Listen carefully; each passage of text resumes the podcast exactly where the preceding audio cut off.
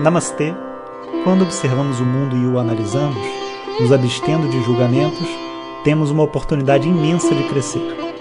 O tema dessa temporada é Assuntos polêmicos da espiritualidade.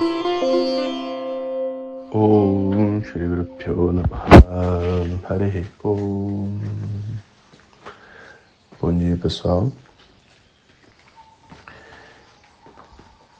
Então, ontem conversamos sobre os acontecimentos do mundo, sobre política.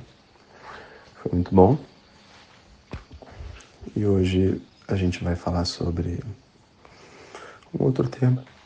Um outro tema que me pediram, que é sobre mestre, gurus e a visão do Veda sobre Jesus. Porque tem muita gente que pergunta sobre isso. Antes de, de prosseguir, essa quinta-feira a gente vai ter então a hora do chai, que faz parte desse, dessa série de áudios. É um momento então onde eu sento com a Denise, minha esposa, que me ajuda, e a gente faz várias perguntas que não conseguiram ser respondidas e a gente também faz esse contato pessoal através do Zoom com os seguidores, né? Então, se você está aqui conosco e sente essa essa vontade, né? De estar ali conosco, se vendo ao vivo e falando.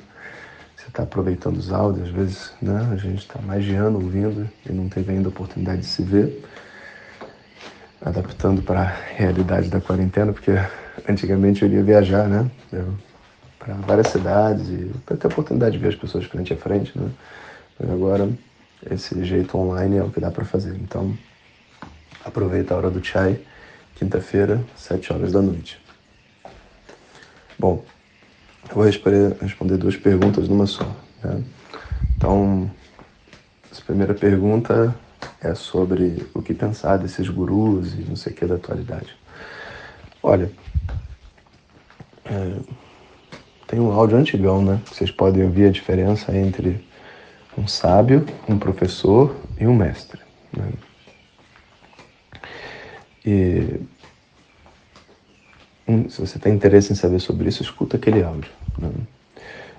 Que eu não vou reexplicar essas coisas todas. Eu acho que a gente precisa caminhar para frente. Né? Então a gente precisa entender assim: a mente das pessoas tem uma necessidade de colocar o conhecimento em uma pessoa santa. Porque se existe alguma saída para esse mundo em termos de felicidade, sabe, de honestidade, de equilíbrio, de harmonia, a nossa mente, ela tende a achar que tem que ser uma pessoa especial, diferente de nós. E basicamente por causa do nosso ego. Nosso ego não pode assumir que ele não sabe resolver o problema. Então ele quer uma pessoa especial que inclusive resolva o problema através de um passe de mágica. Tipo um abraço, uma, um mantra, uma, uma benção assim que a pessoa põe a mão na nossa cabeça e retira uma dor de infância, sabe? É, a gente não pensa assim, sabe? Um, um guru como uma pessoa que fez muita, muita terapia, muita análise, constelação familiar, fez trabalho social, trabalhou, ralou a vida inteira e agora está no final da vida com uma vida equilibrada. Ele não pensa assim.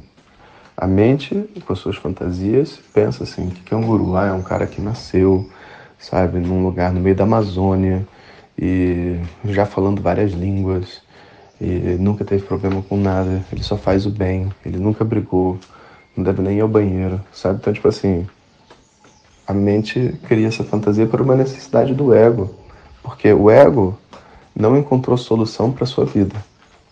E se não existe solução para minha vida, né? Uma pessoa com a vida igual a minha também não tem solução. Eu tenho que ter uma vida diferente de mim. Né? Então esse guru, dessa forma como vocês estão ouvindo, não existe. É só uma fantasia projetada na mente. Por isso, quando chegam para mim e falam, ah, você é meu guru, eu já falo, não sou guru de nada, de... eu já não ando um palavrão, não sou guru de porra nenhuma. Aí a pessoa até dá uma acordada. Por quê? Porque guru não pode falar palavrão, né?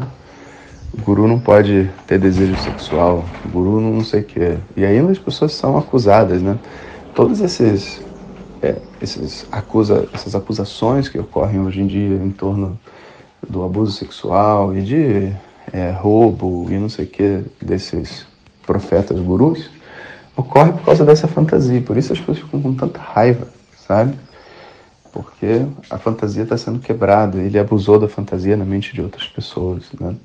Então, assim, para mim, o que é mais sóbrio hoje, eu até faço sempre questão de dizer: Ó, sou casado, faço sexo, sou uma pessoa normal, tenho desejos, emoções, tenho falhas, entende? Se eu errar, eu vou pedir desculpa, sou uma pessoa normal, não sou guru de ninguém, sabe? Você vai ser o seu próprio guru, né?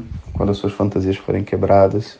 O máximo que eu digo, eu sou um professor e até a palavra mestre, dependendo de quem está me chamando de mestre, eu nem aceito. Porque às vezes a pessoa faz a mesma coisa com guru, faz com a palavra mestre, também não serve. Né? Existe realmente uma distinção entre um sábio, um professor e um mestre, mas nem as pessoas nem sabem muito sobre isso, então o que, que adianta ficar explicando, né? Só para causar confusão.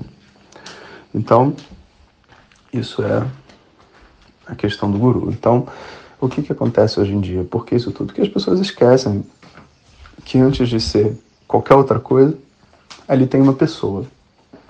Quando você lembra que ali tem uma pessoa, e que pessoa tem limitações, comete erros, etc., não tem nenhum problema nenhum guru, você está entendendo? Fazendo nada que não seja humano.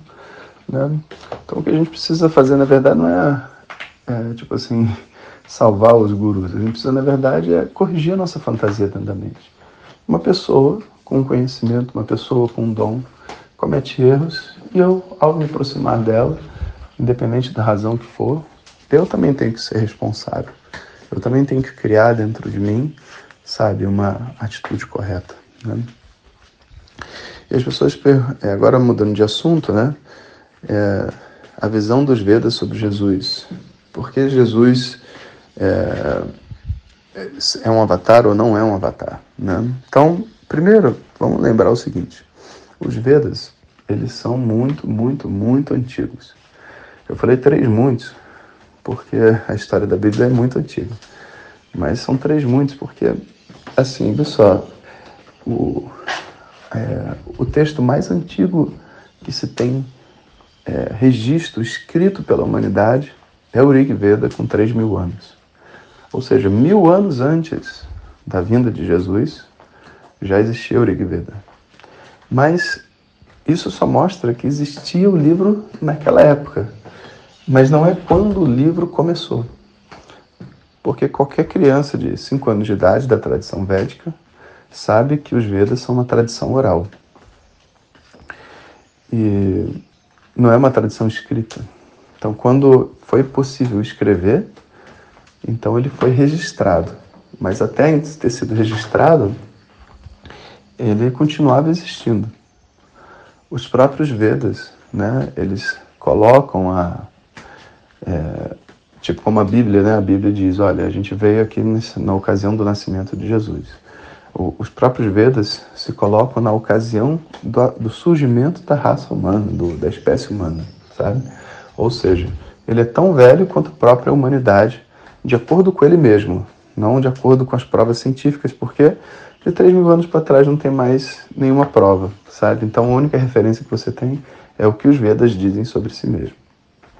Tendo dito isso, e tendo a astrologia como referência, a gente está falando de, um, de, uma, de uma tradição de mais de 100 mil anos, sabe?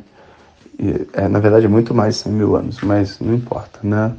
É mais de 100 mil anos, ou seja, os nossos 2000, ano 2020 não representa nada diante dos Vedas. Então, dessa maneira, os Vedas não estão aqui para defender uma cultura é, vamos dizer assim, contemporâneo, você está dizendo? Contemporâneo porque, entendeu? Todo, muita, maior parte, não sei se a maior parte da população mundial, mas uma boa parte da população mundial é católica.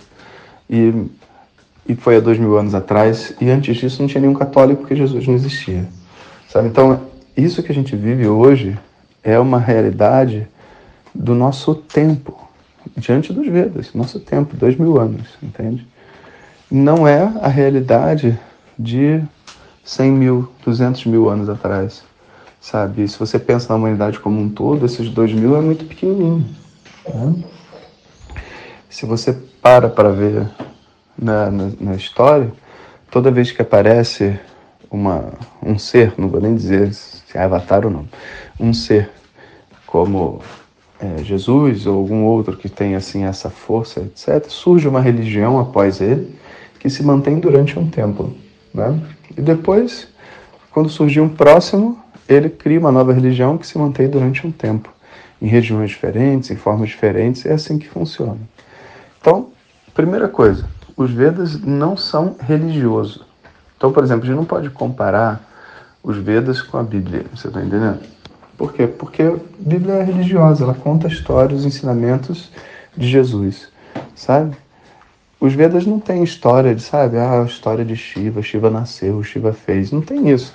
E para falar a verdade, quando você considera Shiva um personagem, você está entrando num, no que eles chamam das Puranas, um, uma conexão talvez até mitológica sobre é, Shiva, que na sua etimologia Shiva só significa Shamkarota Shiva, aquele que produz felicidade. É o um nome para Deus sabe? Vepnoti Sarvamiti Vishnu. Vishnu é aquilo que permeia todas as coisas. Que a gente fala talvez no próprio catolicismo, né? Aquele que está em todo lugar. Em sânscrito o nome para isso é Vishnu. Então assim, a gente acha que Vishnu é um deus, Shiva é um deus, mas essa não é a visão dos Vedas. Essa é a simbologia da Purana, para falar sobre Deus de uma maneira leve, como se fosse uma novelinha, sabe? Tipo Ilíada, Existe uma, uma personificação de algo que não é personificável, no intuito de ajudar uma pessoa a se conectar a esse tema. Então, os Vedas em si não são religiosos. E o que, sobre o que, os Vedas falam? Os Vedas falam, por exemplo, sobre astrologia. A Bíblia não fala sobre astrologia. Fala sobre Ayurveda, sobre saúde. Fala sobre plantação, fala sobre tudo, inclusive fala sobre Vedanta, que é o autoconhecimento. Quem sou eu? Que também não tem nada a ver com religião. Ou seja, não tem nada a ver com religião. Então também não disputa, porque os Vedas sempre existiram e religiões vão e vêm dentro da história da humanidade. Tendo deixado isso claro, vamos compreender o seguinte: dentro dos Vedas é dito né, que existem é, momentos onde a população sofre muito. Né? E quando a população sofre de uma maneira demasiada da terra e faz orações pedindo por uma solução, existe a possibilidade de uma pessoa nascer fruto das orações de todas as outras pessoas. Ou seja, não seria uma pessoa com uma história que teve uma vida anterior e depois vai ter a próxima.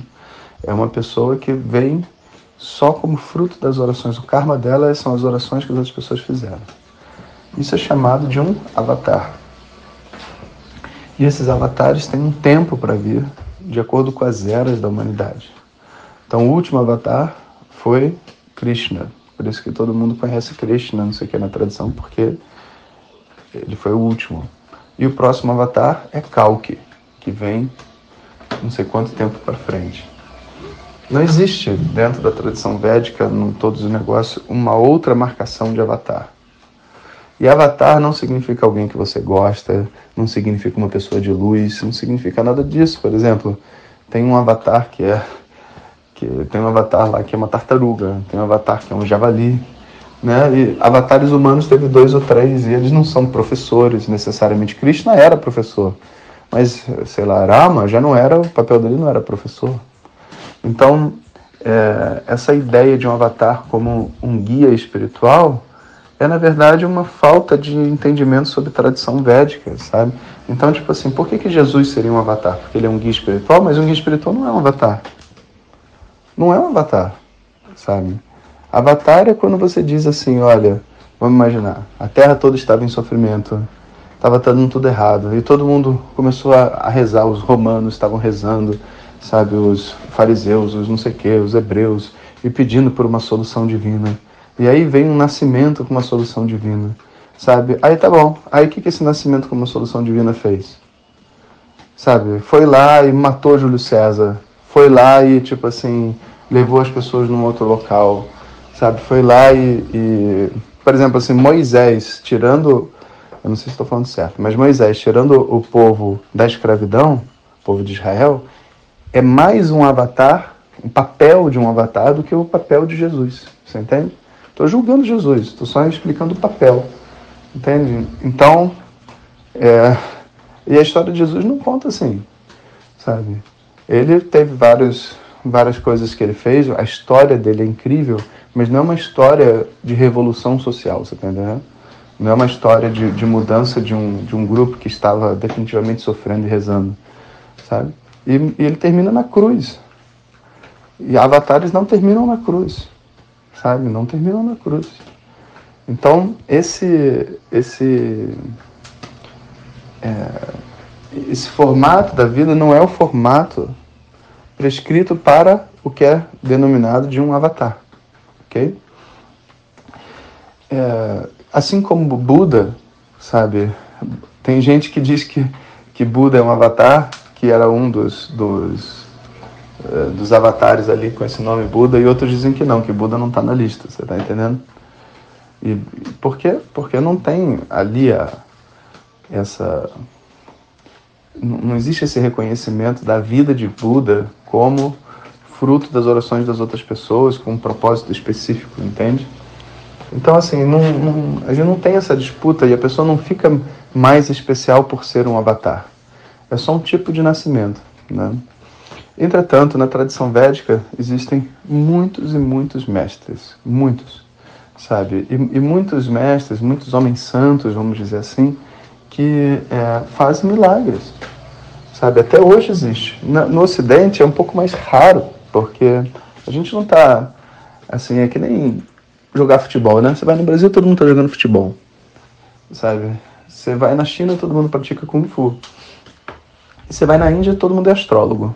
Sabe? As histórias espirituais na Índia são bem mais ricas e mais amplas que as histórias no Brasil. Então, assim, é, eu acho que toda geração tem um conjunto de pessoas que fazem milagres na Índia que curam doenças. Né? Andar sobre água nunca ouvi falar, mas há de existir lá nos Himalaias coisas que você realmente fica impressionado né? e, e vai achar incrível.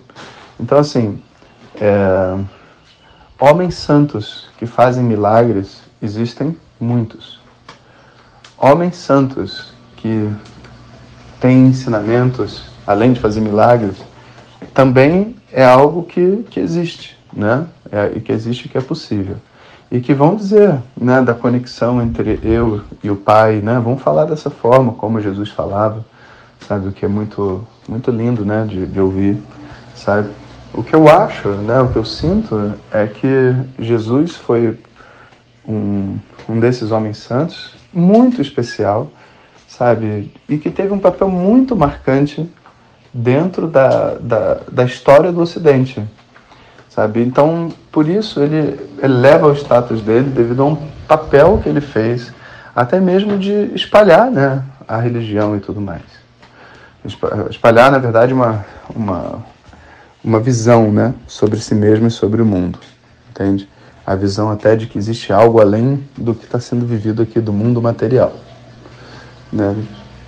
Então, e a gente pode dar a ele todo o devido respeito sem necessidade, sabe, de, de ter que mudar a classificação de avatar dos Vedas, sabe, ou de sentir que ele é superior ou inferior, ou de até mesmo, tipo assim, é, discordar da Bíblia. Deixa a Bíblia ser do jeito que ela é e tá tudo bem, você tá entendendo?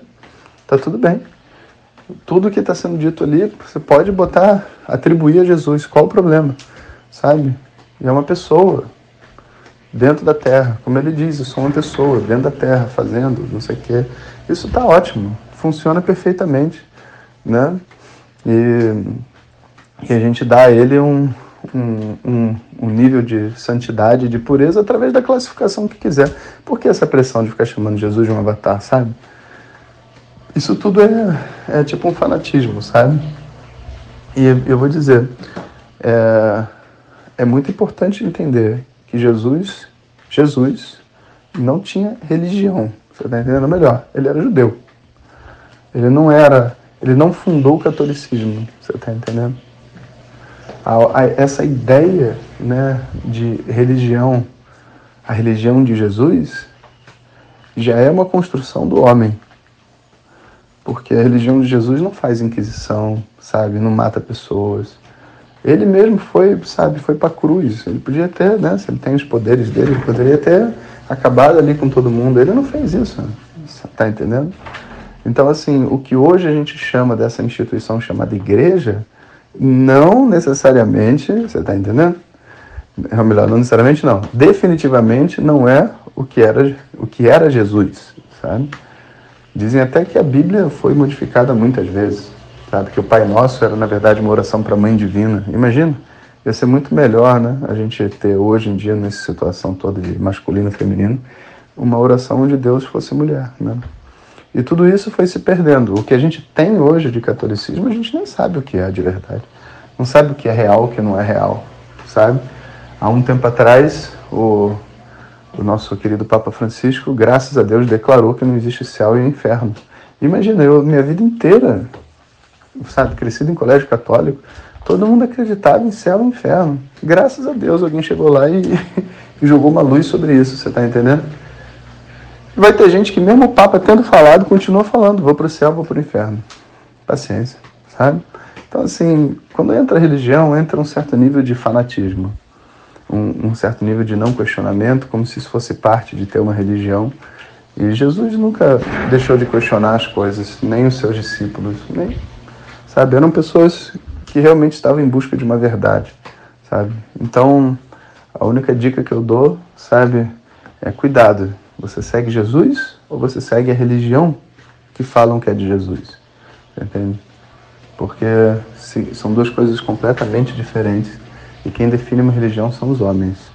Né? E o que vem de Jesus vem de Deus. É assim que eu gosto de pensar. Um bom dia para vocês. Om Shanti Shanti Shanti. Muito obrigado por ter escutado. E compartilhe a luz apenas com aqueles que são de luz. Om Tat Sat.